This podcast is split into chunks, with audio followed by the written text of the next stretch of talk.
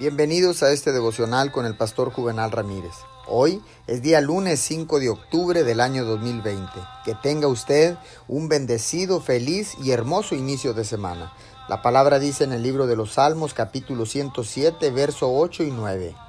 Que den gracias al Señor por su gran amor, por sus maravillas en favor de los hombres.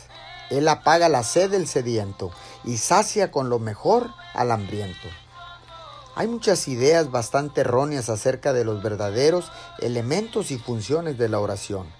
Hay muchos que desean sinceramente obtener una respuesta a sus oraciones, pero quedan sin recompensa y sin bendición, porque ellos fijan su mente en alguna gran promesa de Dios.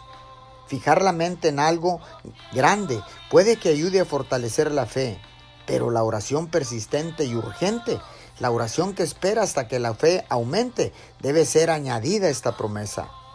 ¿Quién es capaz y, competente para hacer tal oración? Excepto las personas que obedecen a Dios de inmediato, alegremente y continuamente. Oremos. Gracias, Papito Dios, porque tú nos satisfaces y nos llenas de cosas buenas.